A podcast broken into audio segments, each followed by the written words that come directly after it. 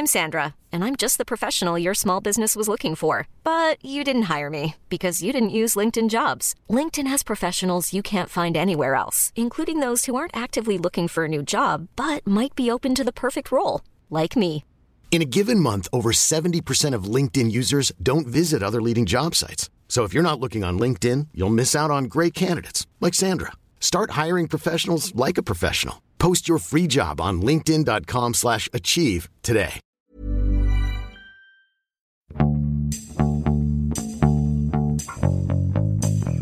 欢迎收听《书有毒》，我是呼呼。今天要聊的呢是上海目前呢同期在举办的两个热门的展览啊，这两个展览呢都是去年的十二月份开始，然后一直展到今年的四月中旬。然后一个呢是上海博物馆在举办的，题目叫做“对话达芬奇：文艺复兴与东方美学艺术特展”，啊，另外一个呢是浦东美术馆“卡拉瓦乔与巴洛克奇迹”呃这两个展览。然后今天的嘉宾呢还是我们艺术有毒的老朋友齐四啊，齐四呢是。荷兰莱顿大学博士、西方艺术史学者，著有《八卦艺术史》《祖巴传奇》上下册一期，在去年由人民文学出版社出版了《据说西方艺术史》，目前正在据说西方艺术史两千年，你忘了两千年？OK，我这口气有点接不下来了。这是个报菜名。嗨，大家好。我又来了，而且这两个展览是你是其实自己都去看过了，不像去年我们聊过的展览，其实你因为你在国外嘛，你没有亲眼看到。然后这两个展览呢，你这次都是亲眼看到的。你能说一下你对这两个展览的一个大概的印象吗？和尚博那个相比，我觉得很有意思，就在于尚博上次来的都是英国国家美术馆，其实你去英国其实也大部分能看它，它可能拆开就在不同的它的展厅这样子。但这次这两个呢？啊，首先就是上博这个，上博他来了达芬奇的那个头发飘逸的女子，但是他把这个展和咱们中国画家做了一个对话形式的，所以里边有很多展品我也是没有见过的，这是第一个。第二个就是这个浦东美术馆的这次这个卡拉瓦乔，他来自是他说是卡拉瓦乔与巴洛克奇迹嘛，他来的是那个罗马 Borghese 的呃东西，但是因为 Borghese 我也很熟悉，像我之前几次壮游都带人去了嘛，但是。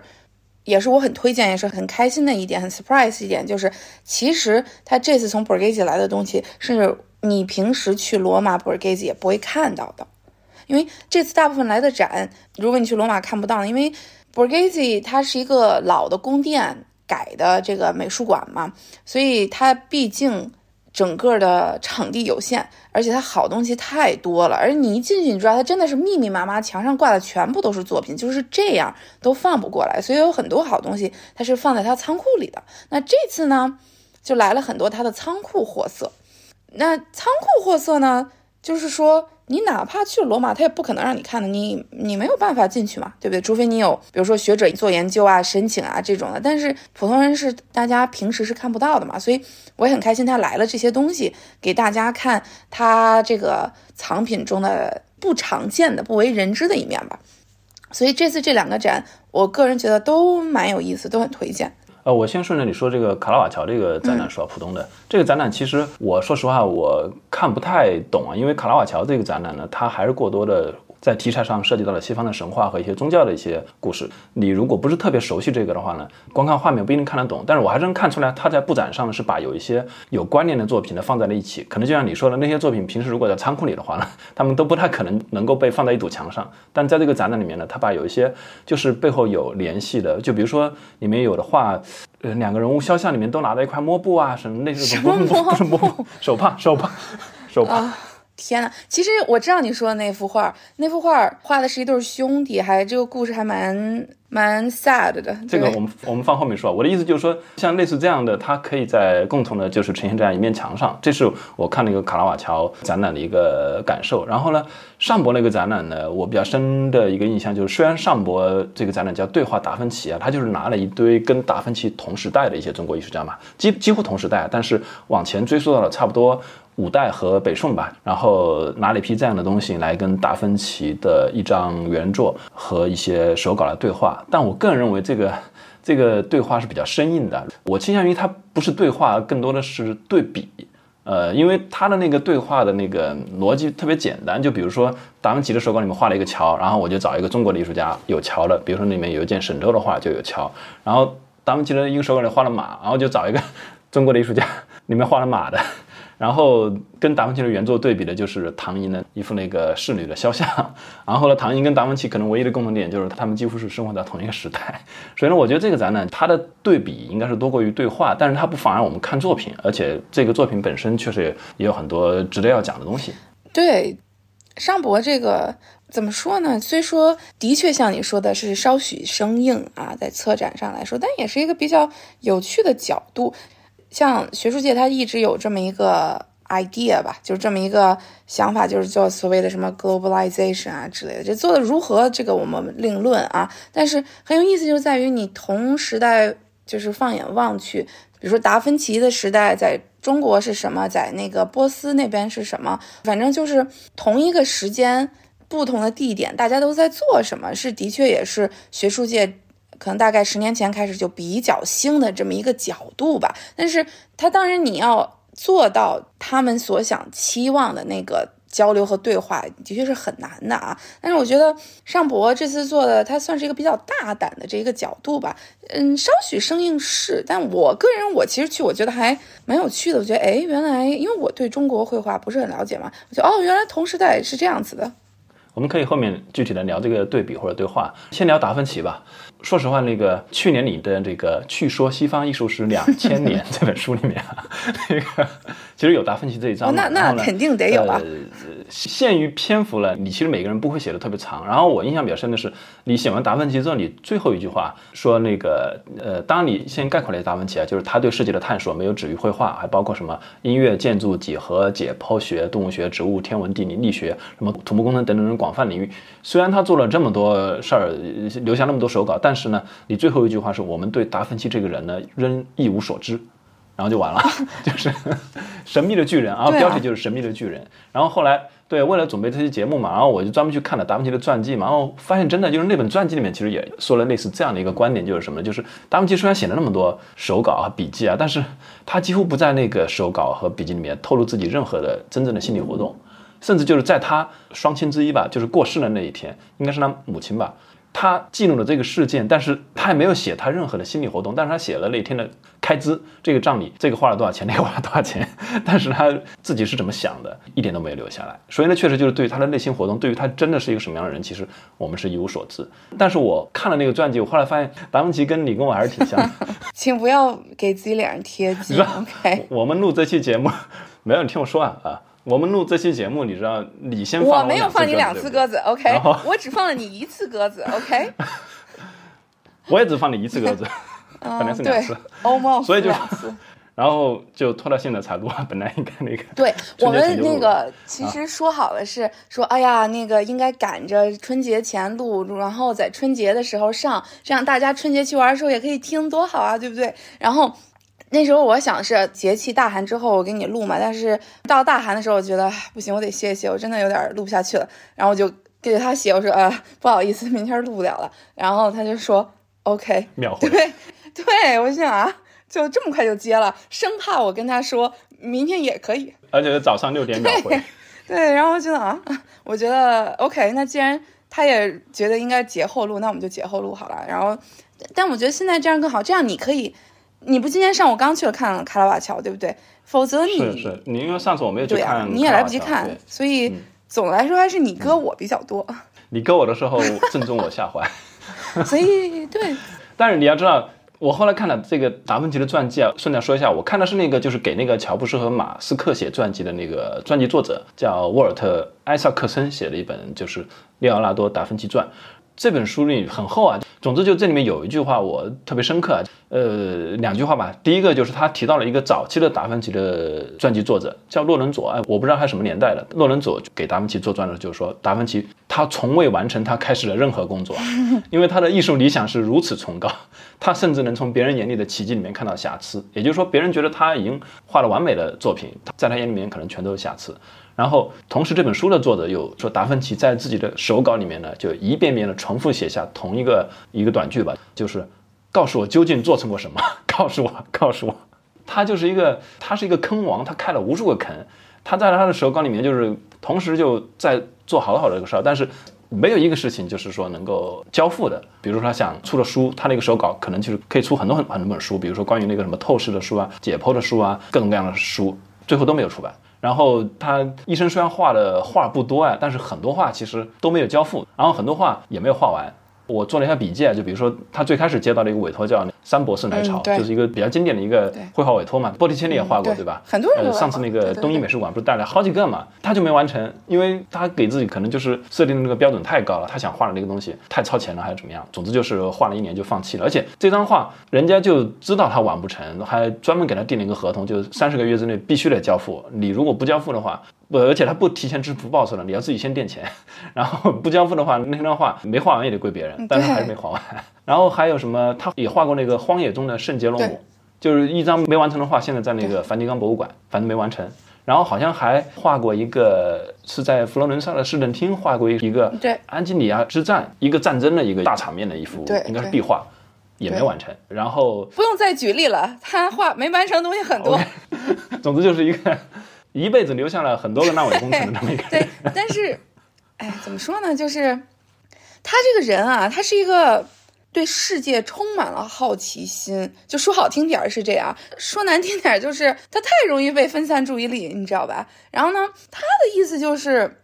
他这么说也没有错啊，就像他那最后晚餐吧，就是别人就是记录他到底是怎么画嘛，看看这个这个 Leonardo 是怎么画的，就是人家记录他的绘画的过程吧。就是说，我看这位就是利奥纳多大师，他有的时候呢，呃，大早上起来就是天还没亮呢，就爬到他那个就是脚架上，然后就开始在那坎儿画呀画呀画，从大早上起来黎明破晓可以画到呃晚上夕阳西沉。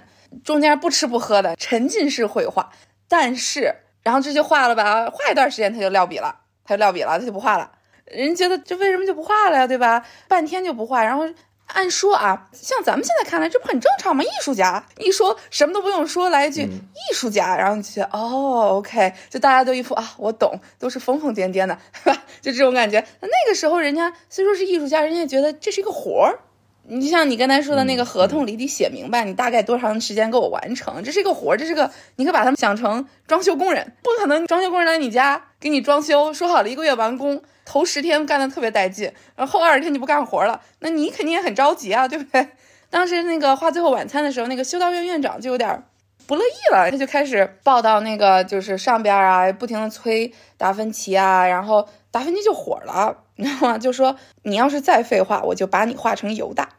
然后他就修道院长，OK，那也不说了。所以你看，就是在达芬奇看来啊，他说我没有办法决定什么时候可以画。他说我只能画，就是当那个灵感来袭。这就为什么老外的这个灵感乍现啊，它的英文叫做 inspiration strikes，对吧？什么东西 strike？闪电才 strike。对不对？就是说，只有到灵感劈头盖脸向你劈来的时候，你才可以动笔。他说：“那之前我没法动，我对吧？我也就他说这不怪我，这是灵感的问题。这点我也经常，我写东西也是这样。虽然我肯定远不如达芬奇啊，但我觉得有的时候我也写不出来。我觉得就那没有灵感就写不出来了。但达芬奇就是那种最纯粹的天才，他说不行，我绝对那个无法容忍自己没有那个灵感的时刻，所以就很多就是。”画到一半的灵感，你知道吗？这是一个很有意思的话题，就在于我现在说的东西可能有点偏离啊。你知道什么叫同人文吗？我知道啊，你知道叫同人？OK，就是像什么哈利波特同人文啊，刚开始就很多人在写，刚开始写的是都是特别带劲，每个都说啊，我一定要完成发发。然后有小孩写的真的挺好的，我也读挺带劲的。但是我知道。十本同人文里九本半都不会完成，这我就不知道了。就是刚开，就是刚开始的时候都写的特带劲，完成是需要灵感来袭，你写下来那时刻真的像是打通了任督二脉那种，你写的特别顺畅。但有的时候他不来袭的时候，你真的要冲破这个瓶颈的时候，哎，很多人就撂笔了，嗯，你知道吧？当然了，写同人文的人和达芬奇的才华那自然是一个天一个地啊。但是这个感觉是一样的，他就是完不成。你知道我去年想做多少期播客吗？最后实际上做出来了多少期吗？创作是一个很困难的事情，它就是一个很困难的事情。是啊，很容易坚持不下去。还有，当你是一个超级完美主义者，他绝对就是一个超级完美主义者嘛。话是这么说，他的确是了。但是，嗯，你像拉斐尔也是个超级完美主义者啊，人家不什么都挺完成挺快的，也无法就是完全百分之百怪这个，对吧？他就是没完成，他就是完成不了。他的兴趣分散太多了，他对一切东西都太感兴趣，所以就对他来说，他就老觉得时间不够用。他有一个特别大的没有完成的项目，在当时应该就是因为这个项目，甚至就是经常会被人嘲笑的，就是他有一个骑士纪念碑，就是他在那个米兰的时候，当时米兰的那个那叫什么是公爵吗？斯福尔扎，对对，呃，卢多卢多维科斯福尔扎这个人，也是当时实际的一个米兰的一个实际的掌权者，掌权者要为他去设计一个他父亲骑着一个青铜马的一个大的青铜雕塑纪念碑。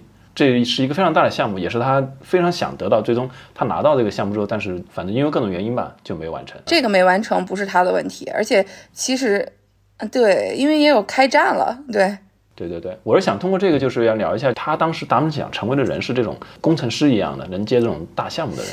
这个，这个我觉得我们不能过于下定论了，因为之前咱们也讨论过嘛，当时。工程师或者科学家以及艺术家，他不是像现在，现在就觉得理科文科好像就是那个时候各种知识还没有完全的分家。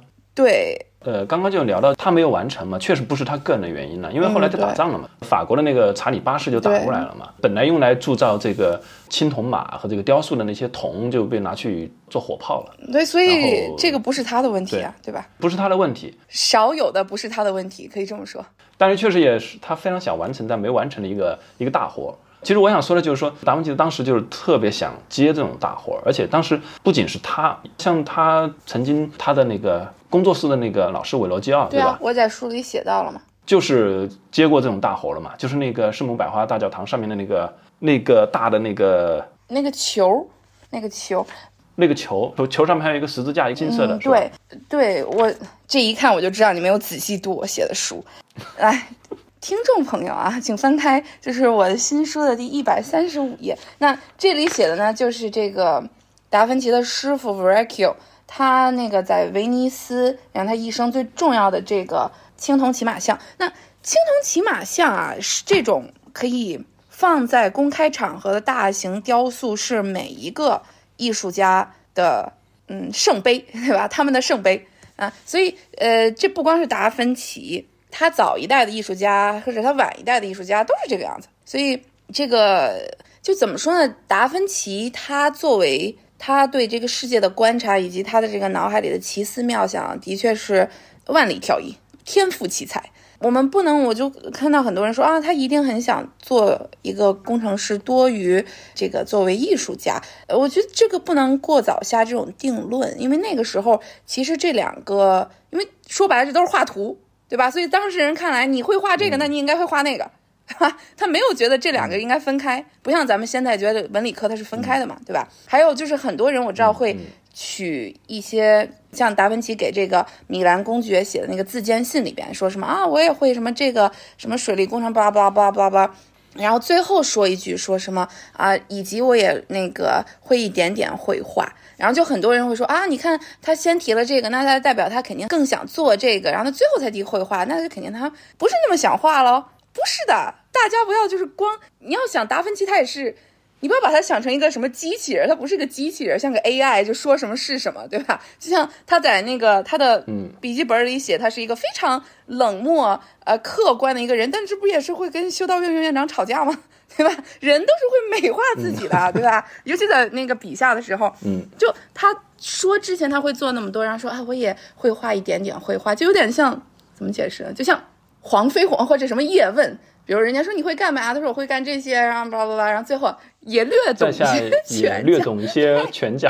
就现在小红书上的这个经典 quote 就是这样子，他只是在谦虚。对你说的这句话就出现在那个对话达芬奇这个展览现场，但因为他那个展览现场会放一些语录啊。啊，对。然后这封信其实是呃，他节选了翻译的，正好翻译了这一段，我我念一遍。他说：和平时期，本人亦能胜任建筑设计工作，与他人相比绝不逊色分毫。本人擅长设计各类公共和私人建筑，开挖水渠。省略号。此外，本人擅长创作大理石、青铜及陶土雕塑，擅长绘画，水平不亚于任何旁人。哎，我还正好看到那个一个资料，就这封信呢，就是他写给对呃，我刚刚前面提到的这个 Sforza，对对，写给他的。他当时要去这个米兰嗯求职嘛，而且在这个达芬奇的手稿里面有这封信的一个，也不叫原稿，他应该就是同时誊写了一份，就只有这封信是按正常的那个从左到右的那个那个是别人代写的一封信，其他的都是他用自己的那个什么镜像体写的信。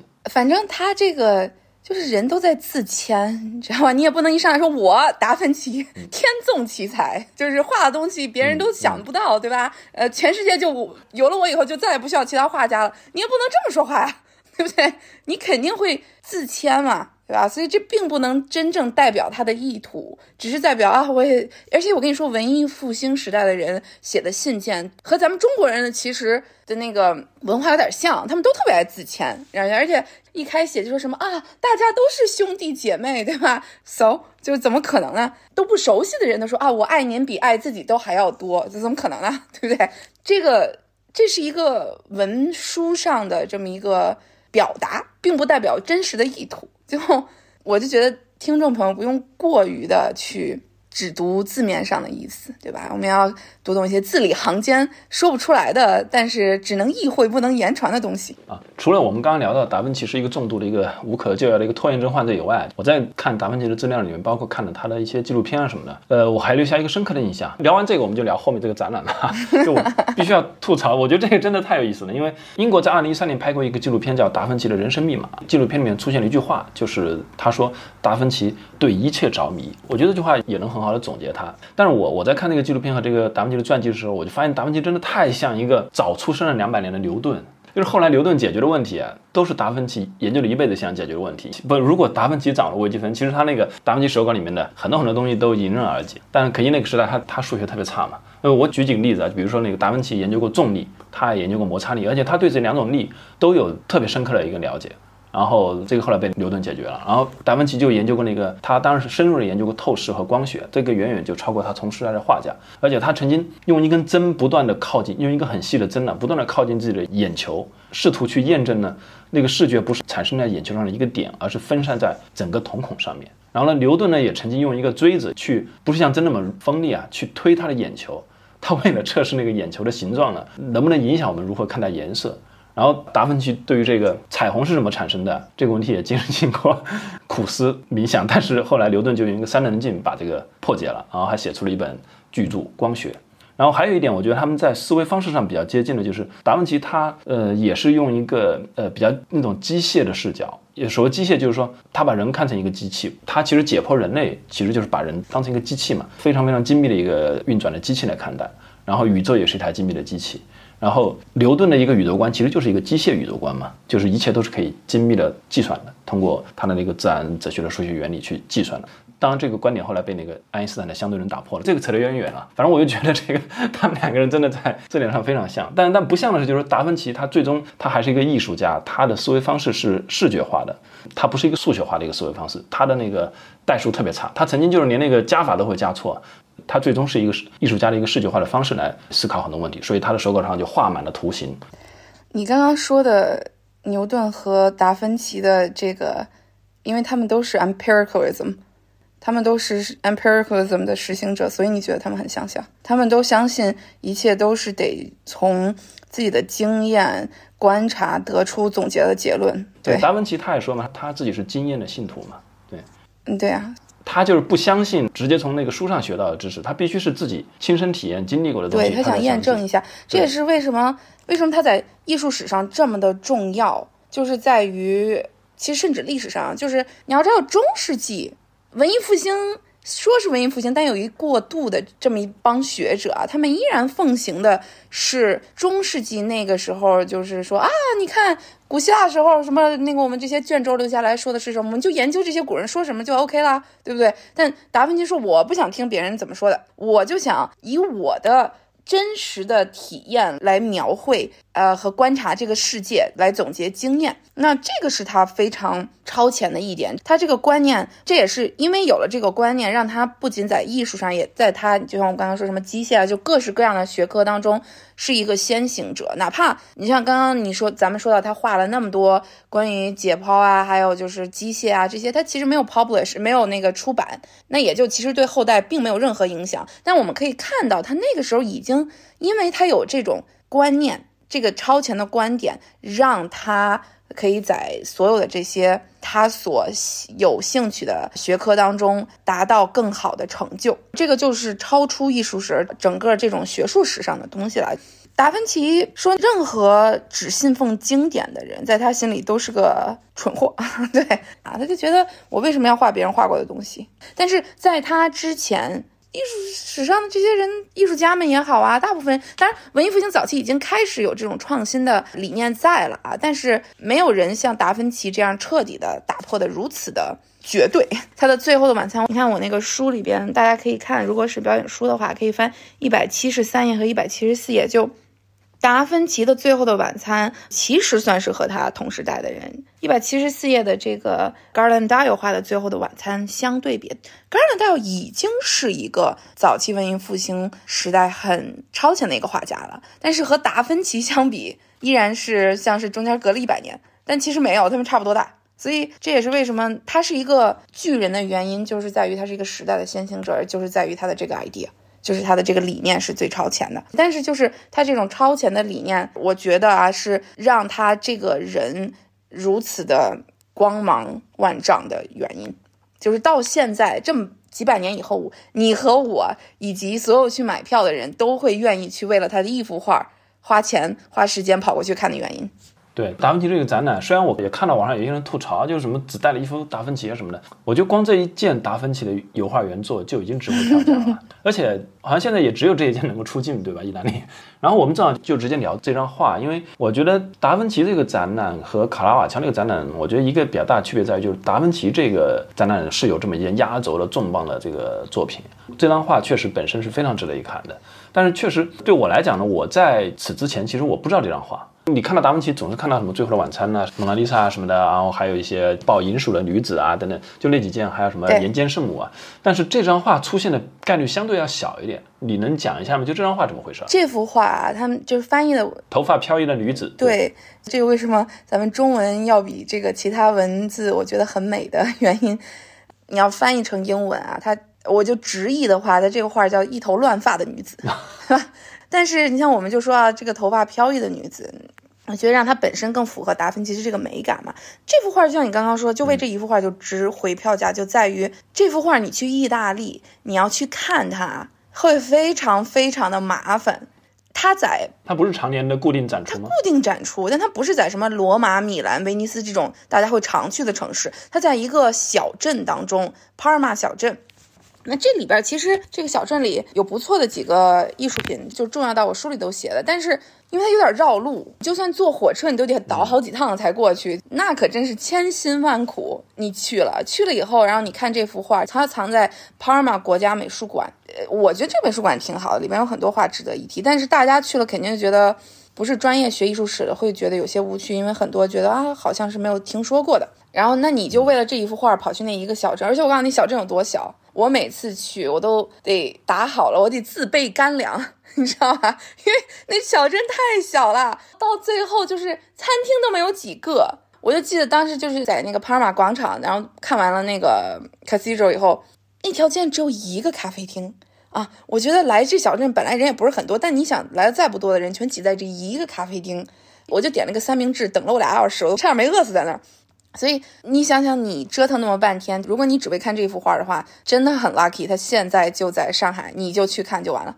你可以少了很多舟车劳顿啊，然后省了去意大利的票钱啊，然后省了意大利的住宿啊，省了你绕路，还特意去帕尔马。因为你想，帕尔马它有多偏，也不是多偏，它就是有点绕路。你像我这是我不是带了两次壮游的团，开了两次壮游团去意大利嘛？我这两次其实每一次都想把帕尔马给塞进去。但最后就是塞不进去，因为它太绕了。所以这次这幅画能来，我真的觉得哇，好 surprise。嗯，这幅画呢，它本身它是一个未完成的，又是一个未完成的作品。也就是说，他那个头发其实一头乱发对，是没画完。它是没有画完嘛？这个很明显，他就是没有画完。你知道这个未完成的状态，还是真的跟这个东方的这个线条美有审美有点关系。你如果说非要对话的话，我觉得这整个展览里面最具有这种美感的反而是这张画，因为其他拿出来都是人物画和那种白描的那些画，就没有东方的那些真正好的那些山水啊那那种，哦那没有那样的画。对他这幅画是就是画成这样，可能在咱们国画看觉得啊，这不是对吧意境 对吧？但是呃，no，这是未完成的，飘逸嘛，就这一种，这是一种书写性。对，这没有完成。具体他画的是谁的脸啊？就是学者们有很多猜测，比如说是他画的是传说中已经消失了那个雷达和天鹅里边的那个雷达的脸，或者有人说是给那个岩石圣母的那个草稿，然后都有这种猜测。但不重要的就是在于这些他画的具体是谁不重要，就是这就是达芬奇画一个未完成的脸，对。这一点我感触很深。你去看了卡罗尔乔和看那个达芬奇之后，你会发现达芬奇的画你不需要做功课的，你去看，你就能觉得这画我看得进去，我愿意。但是因为他没画完，OK，画完了你也得做功课啊。不是，我的意思就是，他这个画本身就会有魅力，就是你本身他会吸引你，你不需要知道他是谁。对啊你不需要，因为你也不知道他是谁。但是卡拉瓦乔那个展览，我不是针对卡拉瓦乔，你真的我是没事儿说那个展览整体选的那样的作品，你要去看那个展览的标签。我今天去看的时候，所有人都是先盯着那个标签看很久，看上面的文字说明，然后再看画。这是这两个展览很大的区别。我觉得这也是达芬奇个人的一个独特魅力了。当然了，我同意，因为这幅画的魅力，我个人觉得是我最喜欢的一幅达芬奇的作品。就是我很小时候就知道这幅画。是吗？是你最喜欢的一张达芬奇？呃对，这就为什么你让我连自卑干粮换了三四趟火车，我要去看。我很小的时候就知道这幅画，就是我上次跟你提过那个听众朋友特意让胡胡去看了这个电影儿。就是小时候，就是老外有一部电影叫做《Ever After》，中文应该叫做《情话童真》。那呃，一九九八年那个电影。对，然后呢，这个电影其实算是以这幅画作为引子来说的这个电影的故事。然后我小时候看，我觉得哇，我原来画的那个呃这幅画，我觉得好漂亮，好着迷，然后我就特别喜欢这幅画。但是那个电影里面出现的其实并不是这张画的那个原作，啊，当然了，当然不能是原作的，一个就仿的，对。对啊，对但就是这幅画嘛，你一眼就看出来就是这幅画，而且，呃，是是的对吧？就是看这个电影，然后那也是我特别喜欢 Drew Barrymore。Drew Barrymore，我觉得就长得和这个，我都觉得他其实完全可以。他为什么重新画一下？因为他可能不想付这个 这个帕尔马美术馆那个什么经费吧，这个可能他们之间有考量。但是他啊其实 Drew Barrymore 长得就是这个达芬奇笔下这女的这个样子，她就长这样，一模一样，我都傻了。我说这世上真有长这样子的人，真有，人家真有长这样。所以，我小时候就知道这幅画嘛，我觉得我对这幅画特别着迷。他这个在电影里说啊，这是画完了的样子，但其实不，他是没有画完嘛，对吧？这个电影你看了啊，你感觉如何？这个电影我觉得六点五分到七分之间吧，因为这么高？呃，它是一个比较传统叙事，它就是一个灰姑娘的故事嘛。虽然经过了一些现代化的改编啊，但都属于那种基本上你从开头你就可以猜到结尾的那种故事，所以它没有那么强烈的一个吸引力。但是确实这个故事里面本身出现了，比如说那里面就出现了达芬奇，对啊，对啊，一般很少在这样的电影里面你会看到达芬奇出现。呃，包括这张画。至于你说的这个演员，对我来讲好像我对他不是很了解。回到达芬奇身上，就是我觉得电影里面，就是我看到那个达芬奇出现，我还觉得挺搞笑的，而且他在这里面角色也很搞笑。对，就是你不是说在这里面达芬奇像一个圣诞老人一样吗？不，因为不光他就是留在这长里胡子嘛面。，他不光是在这里面，就是为什么？后世好像都把他演绎成一个像圣诞老人对，因为我们好像没有人知道他，因为他太神秘。但但你看他笔记，他其实是个很冷漠的人。是啊，是，而且在里面就根本不是达芬奇，就是一个热心的月下老人啊对差不多是吧？他就疯狂的想撮合这个女主角，在里面叫啥我忘了啊对和那个王子，对 对，他这个就这么一个人。这个故事很好玩儿，就是在于的确达芬奇晚年的时候是去法国了，对吧？那个你读那本书里肯定也写到，他就是达芬奇晚年养老的地方，他就是去了法国宫廷 Francis 一世。但是这个故事他把时间线给打乱了，因为就是在这里边，Francis 一世是个那个那个老国王，呃男主是亨利。是一个年轻王子，但其实不是。当达芬奇去法国的时候，这个 Francis 一世刚刚登基，才是一个二十二岁的年轻君王，然后他特别崇拜这个 Leonardo 嘛，他们在他在来意大利之前，在他还是一个破落户王子的时候，他就特别崇拜达芬奇，就因为达芬奇其实对法国的影响，那个文艺复兴时代的这个法国画派的影响还是蛮大的嘛，所以他当时去了意大利了以后，就是签署合约嘛，是吗？就迫不及待要见达芬奇。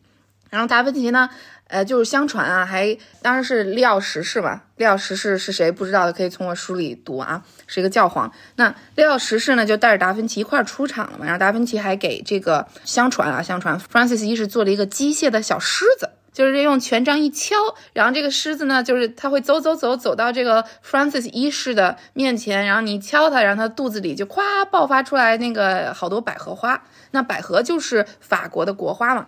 然后呢，就是这个 Francis 一世呢，就就说你跟我走吧，对吧？我养你，对吧？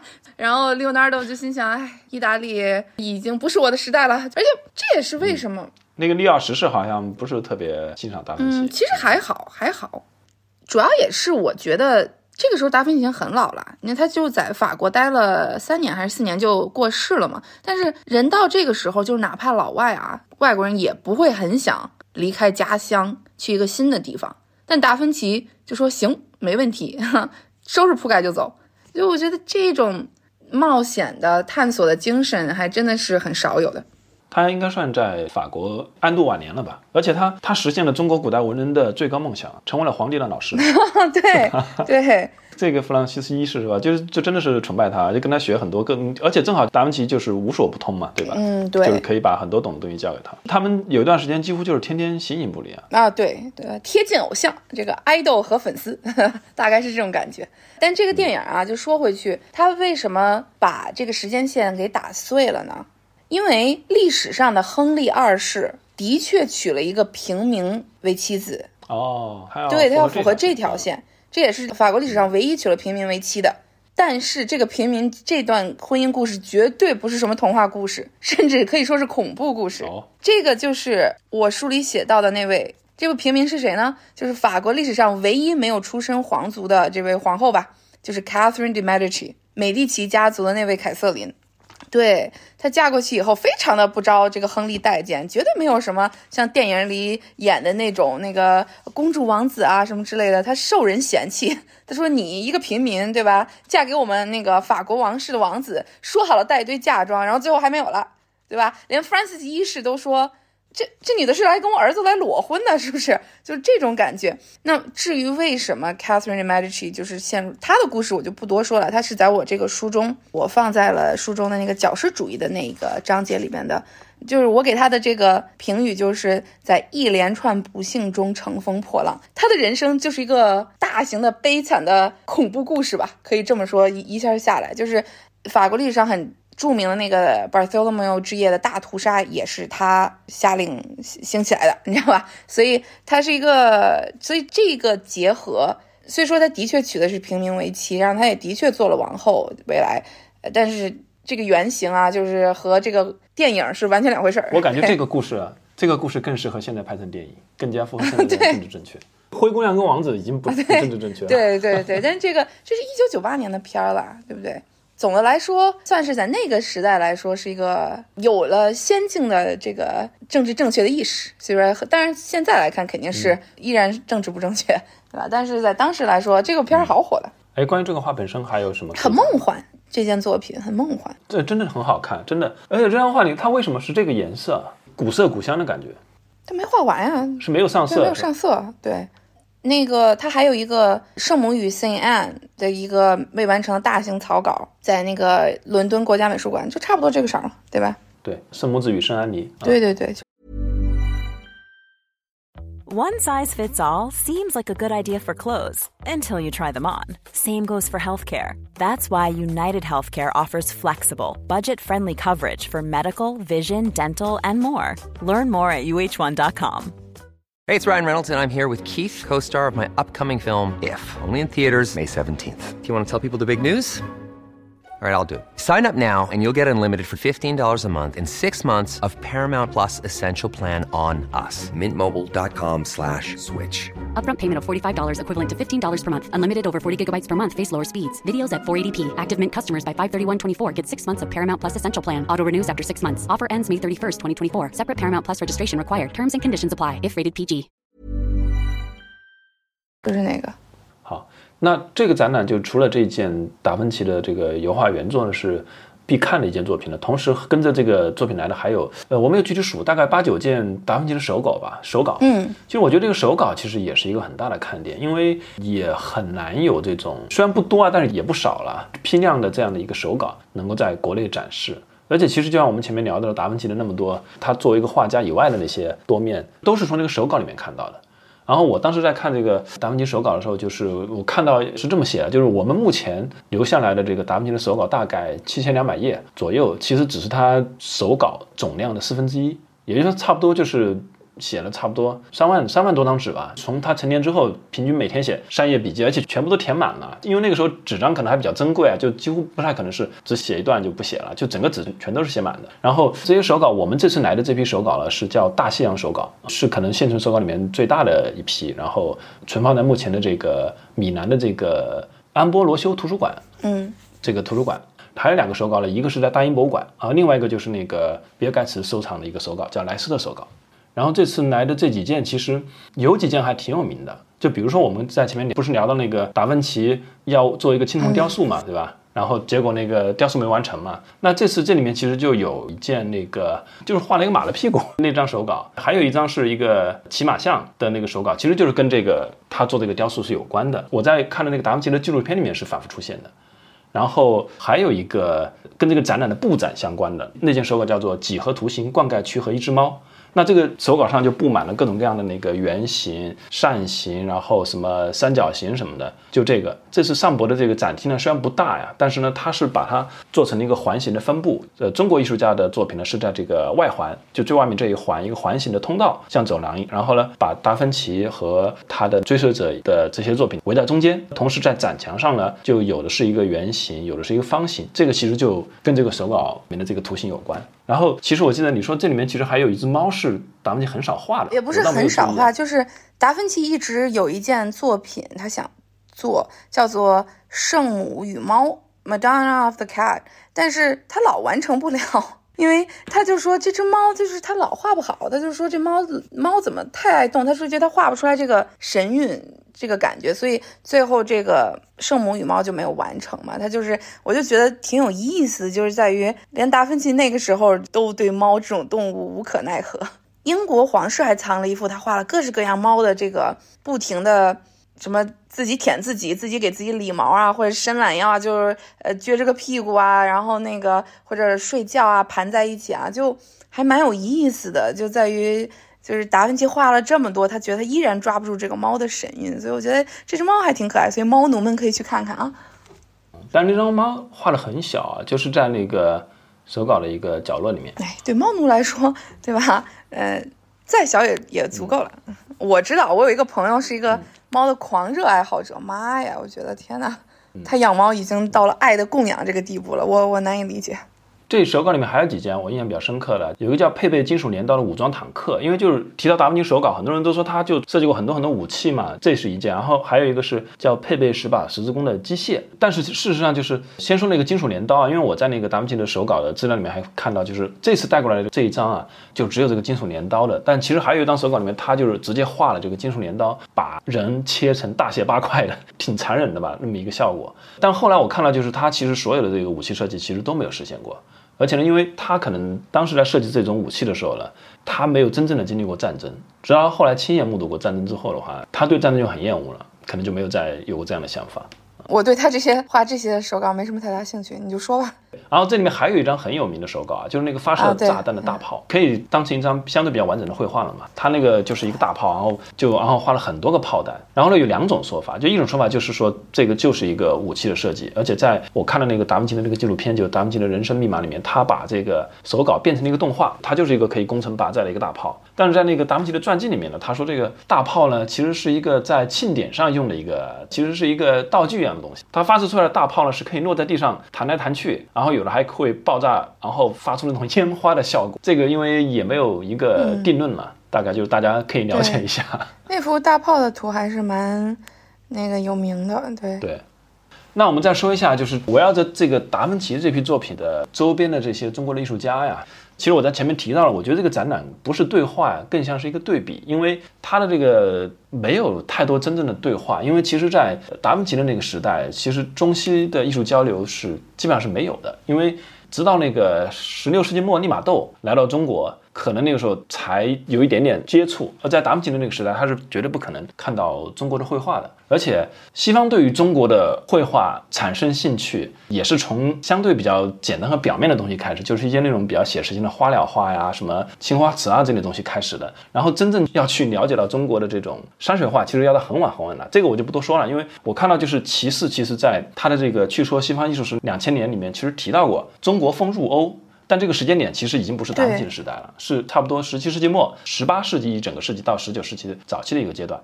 对，洛可可时代。你可以讲一下那个时候西方是怎么去 看待中国的艺术的？我觉得是非常表面的一些东西。呃，中国芙蓉入欧啊，就是在三百一十二页啊。如果有书的听众，它就是一种幻想，就是他觉得遥远的东方有这么一个大国，然后他们的住在和我们完全不一样的亭台楼阁，呃，人长得也和我们不一样，然后这个就扯得远了。但是在十八世纪中国风入欧的时候，西方对中国的这个概念依然是觉得我们是高于他的。就更像是一个遥远的童话的国度，就是因为如此遥远，然后他就和洛可可时代所崇尚的那种回到自然、回到梦境，然后远离繁琐的宫廷的繁文缛节有这么一个联系，所以中国风。但那个时候的中国风不止中国啊，他们觉得什么日本来的也叫中国风，印度来的也叫中国风，都叫中国风。中国已经变成了一个概念。而不是一个实在的地点。但你刚刚说，我觉得很有意思，就是在于你觉得这个并不像是对话，而像是一个对比，对吧？但我觉得其实挺像对话的，就是就像是两个，对吧？意大利人和中国人，如果没有人会说对方的语言的话，那不就是这样子吗？鸡同鸭讲，对吧？我这里先引用一段那个美术史家苏立文的话啊，这话呢是他在他的那本书叫《东西方艺术的交汇》里面写的。呃，他说那个。虽然近东绘画曾经影响过威尼斯美术，他说的近东绘画呢，不是指东亚呀，中东那边。对对对，他说，但我还没有发现十六世纪中叶以前欧洲有过中国山水画，或者文艺复兴时期的画家受过中国山水画影响的任何证据。他的意思就是说，其实那个时候的东西方的艺术是没有什么交流的，是这样子。然后，其实你说的刚刚的那个中国风入欧，其实苏利文也说了，他说这个也只发生在那些次要的装饰性的艺术范围内，就是没有什么特别。它只是变成了更多像是一个变成中国变成一个我刚才说概念，变成了一个主题。就像呃，他以前画什么圣母圣子，他现在说他想画中国，但是他也不知道中国具体长什么样，就觉得从那些商人啊或者那个传教士的手稿啊拼凑出来的这么一个形象，不是真的，就是幻想。对。但这次呢，尚博选的作品呢，我觉得也还是用了心的。其实我觉得特别值得一看的是那个，其中有一件叫做《闸口盘车图》，那张画很老了，因为它是五代的画。然后那张画就跟那个梁楷的一个白描道君图摆在一起。然后那个《闸口盘车图》呢，它其实是一个所谓的界画，界就是那个世界的界。它为什么叫界画呢？因为它是需要用那个界尺，就是要用尺子去，因为它里面有很多很笔直的线条嘛，然后去画的那种画。那这种画呢，在中国古代的文献里面呢，又被称为宫室画。宫室就是个那个皇宫啊，宫殿的那个宫室。乌木画，乌屋子的乌，木头的木，乌木画。因为这种界画呢，它主要画的是一些亭台楼阁啊，我记得这幅画，舟车桥梁这类的东西。所以它其实本身最早是一种技术性的画种，在画科里面是一种相对比较技术性的画科。但是从差不多五代北宋开始吧，这种画开始具有了比较高的艺术性。然后就出现了一些这种可以归入到艺术这个领域里面的这样的一个绘画门类，叫做界画。然后这个闸口盘车图，其实我觉得它就是一个迷你版的《清明上河图》，或者说《清明上河图》其实就是一个加长版的闸口盘车图。因为在这张小小的画里面，其实他就画了四十多个人，而且他画了，你看那那房子画的多细啊，两个磨盘，然后还有什么酒楼、什么码头，还有那好多拉粮的车，有船只，有什么就画的特别特别细。其实我们以前老说中国的山水画是写意的嘛，但其实在五代啊，在两宋的时候，其实这种界画是挺多的。而且这种画它就是一种比较偏写实的绘画，而且不仅是这种借画，你看那个我们都说那个宋徽宗不是那个天下一人嘛，又书法也好，画也画得好，就他喜欢的品味，他喜欢的就是写实类的绘画，就是花鸟画。宋徽宗前面宋神宗喜欢的是山水画，是郭熙的那种大山堂堂的那种构图的那种山水画，但是宋徽宗到了宋徽宗他就把这种画都撤掉了，他喜欢的就是这种写实类的花鸟画，就是那种特别精细的那种工笔重彩。这个跟我们后来的那个文人绘画的发展是不太一样的，就他那个时代出现了特别有名的两幅画，一个那个《清明上河图》，其实就是非常写实的嘛，还有一幅那个《千里江山图》，就是那种重彩绘画，它也不是那种传统的那种水墨的山水画。所以其实在中国古代的那个最起码在两宋的时候，其实写实类的绘画还是一个非常大的门类，而且它不仅是在这种，呃所谓的院体画家这种上层的一个欣赏品味，到了那个南宋的时候，我们其实有一张很有名的画嘛，美术史上的那个《骷髅浣溪图》。哦，那也是一张非常精细的画，你看那个骷髅也是画的对。比较写实的。李松的那个《骷髅换戏图》，然后李松还有一幅画《货郎图》，《货郎图》他画的就是一个走街串巷的一个卖货郎市井人物，他的那个担子上呢堆满了满满当当的各种各样的货物，然后画面的左侧方的签名上面有三个字，写的是五百件。也就是说什么呢？就在这张直径仅仅只有二十五厘米见方的一张画，而且这个担子可能就只有十厘米那么大的一个尺寸里面，他画了 五百件商品。也就是说，这要用非常细的那个白描的一个功夫去画的。然后这个李松他，因为他出身是木匠，所以他应该也是有很深厚的这个我们前面提到这个界画的一个绘画功底的。这个就是中国曾经就是很繁荣过的一个写实绘画的传统，这个可是可以去跟当时的西方的这个写实绘画去对话的。所以这张闸口盘车图呢，我觉得其实是不太起眼，说实话，在现场。但其实这也是上博的一件很重要的一件作品，属于国宝级的一件作品。啊，我大概记得你说的这幅画，然后我觉得是蛮有意思。可能这种对话，因为我们觉得毕竟互相语言不通，也没有影响，有点鸡同鸭讲。但我觉得蛮有意思的，就感觉没有其他地方会有这种类似的展嘛。但我觉得就上博他会误导你的，就是比如说他那个海报啊，他把那个唐寅的那个秋风完善图。这件作品跟达芬奇这个头发飘逸的女子来对话，我觉得就有一定的误导性。因为唐寅那张画，他就跟这个达芬奇画这张画，我觉得他的利益和出发点完全不一样。因为他是有点用那个图来自况，因为他的身世相对比较悲惨嘛，他因为那个科场舞弊案，后来就当不了官了，就只能卖画为生。其实唐寅的人生相对比较悲惨，不是那个电影里那个样子。所以呢，他画这个图是在感怀他的身世。那张画里那把扇子可能就代表的是那个唐寅，然后当那个他画了一个侍女，绝不是为了画这个侍女这个人本身。其实你看到唐寅画这个人物画的时候，他已经不是像我们前面说的那个界画那么纯粹的白描了。他这张画的那个裙子上面其实就有点那个线条是很粗的，就是画的画法其实就已经不是那种写实类的那种特别精细的那种画法了。反正所以我觉得就是说，我们可以在周边这一圈中国艺术家里面去找到真正我觉得跟西方的同时期的一些绘画可以对话的部分嘛。反正这是我的一个看到的一些点。嗯。我觉得蛮有意思的哈，我觉得大家可以去看，就像就是虎虎说的，有达芬奇这一幅画就够了。我当时去的时候啊，当然我也的确是个周末去的，然后就一堆人 围在那坎儿，一堆人围着。我在帕尔马见这幅画的时候都没人看，就没人去。达芬奇这张画面前，你想拍张照片都很难。对，没有一张照片是没有人的。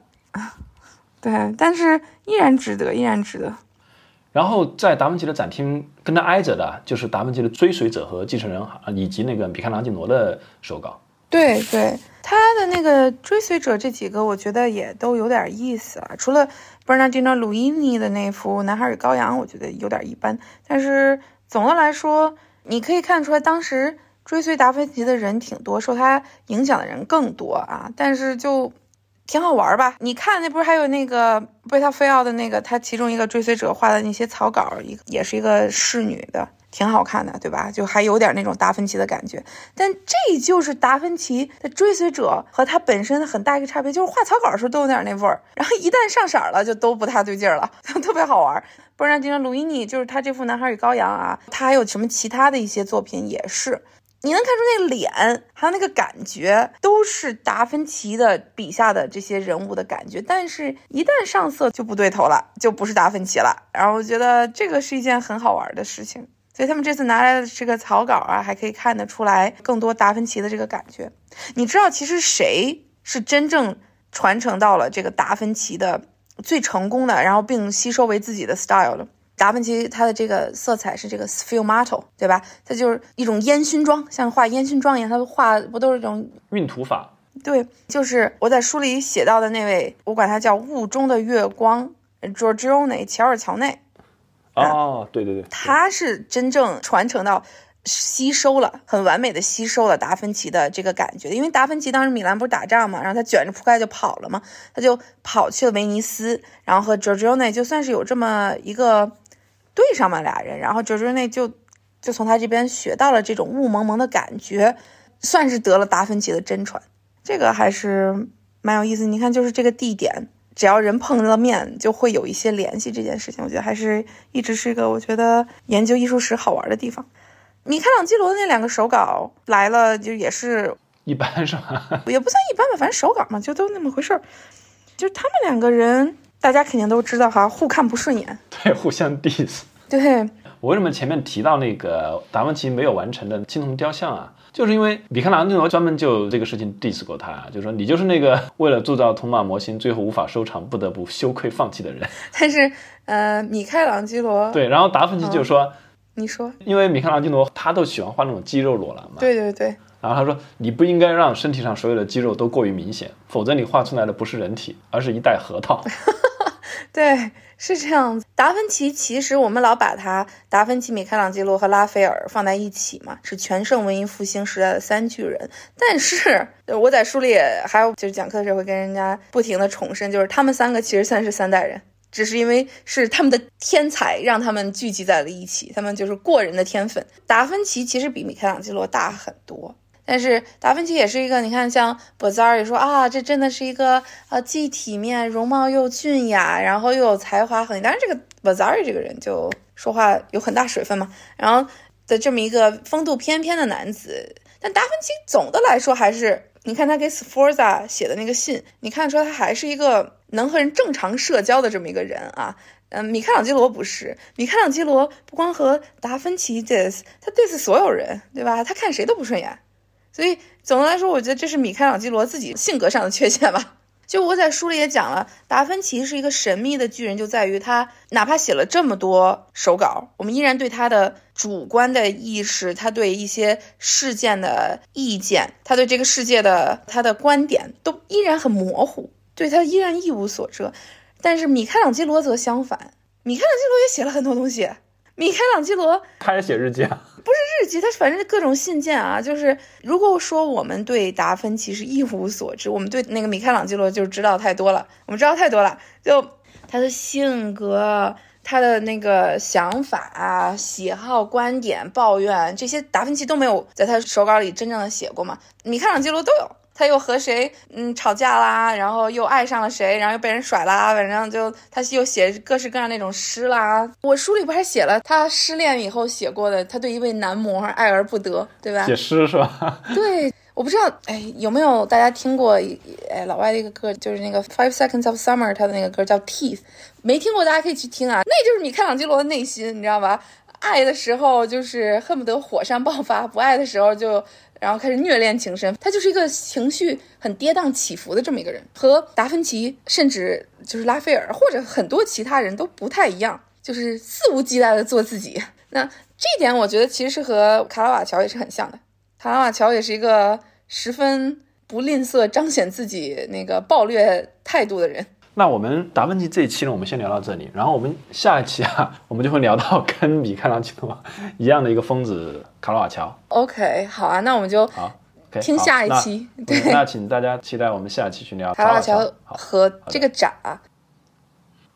那最后再说一句题外话，其实呢，去年上海曾经有过一场真正意义上的东西方艺术对话的展览，呃，发生在去年的四月份到九月份，是在上海的西安美术馆举办。西方的作品呢，由法国蓬皮杜的美术馆提供；东方的作品呢，是由上海博物馆提供。展览名字叫做《本源之画：超现实主义与东方》。呃，这个展览呢，把安德烈·马松、亨利·米修、胡安·米罗等超现实主义艺术家与中国十六、十七世纪的董其昌、八大山人、呃运寿平、龚贤的画，以及呢傅山的书法放在一起，展现中国古代的诗画同源观念，以及呢禅宗思想是如何直接和间接地影响到了二十世纪初的这批超现实主义运动的艺术家。那比如展览里的亨利·米修呢，他就既是诗人又是画家。而他的绘画呢，深受中国书法的影响，而被亨利·米修赏识，在欧洲形成了自己风格的造物集呢，也有很大的作品在这个展览里面展出。其实，东方与西方真正意义上的美学对话呢，直到很晚才发生。超现实主义运动呢，就是其中一个。呃，虽然这个展览结束了，但建议感兴趣的听众呢，可以自己去查阅一下网上的资料。感谢收听《艺术有毒》播客。我们的节目可以在 Artist Poison 官方网站以及所有泛用型播客客户端收听。您只要搜索“艺术有毒”，读书的“读”就可以找到我们。另外，欢迎关注我们的微信公众号和微博账号，也欢迎给我们留言、转发和好评，支持我们做出更好的节目。Want to get a chiseled look in the jawline? Sculpt and shape your jawline with added volume from Juvederm Volux XC. Juvederm Volux XC is an injectable gel specifically designed to be robust enough to improve moderate to severe loss of jawline definition. And it is the first and only hyaluronic acid filler approved for the jawline. Add volume to your jawline for a chiseled look with Juvederm Volux XC. For important safety information and to find a licensed specialist, visit juvederm.com. That's J U V E D E R M.com. Not for people with severe allergic reactions, allergies to lidocaine, or the proteins used in Juvederm. Common side effects include injection site redness, swelling, pain, tenderness, firmness, lumps, bumps, bruising, discoloration, or itching. There's a risk of unintentional injection into a blood vessel, which can cause vision abnormalities, blindness, stroke, temporary scabs, or scarring. Talk to a licensed specialist to find out if it's right for you. Visit juvederm.com. That's J U V E E D E R M dot com.